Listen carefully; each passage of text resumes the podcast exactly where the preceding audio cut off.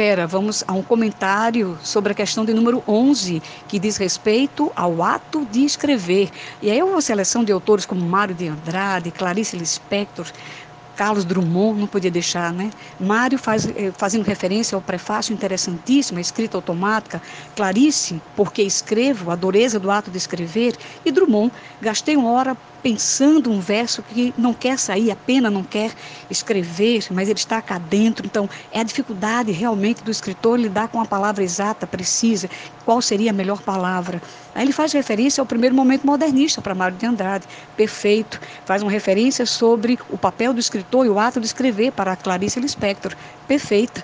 Não podia dizer que Drummond está preocupado apenas com a inspiração, Tá? Um autor como Drummond não vai se preocupar só com a inspiração. Aliás, já dizia nosso poeta João Cabral, que escrever é 90% de transpiração e 10% de inspiração. Então, inspiração não é o elemento norteador do artista, só ele, não. Então, a alternativa para a questão de número 11 é letra B de bola.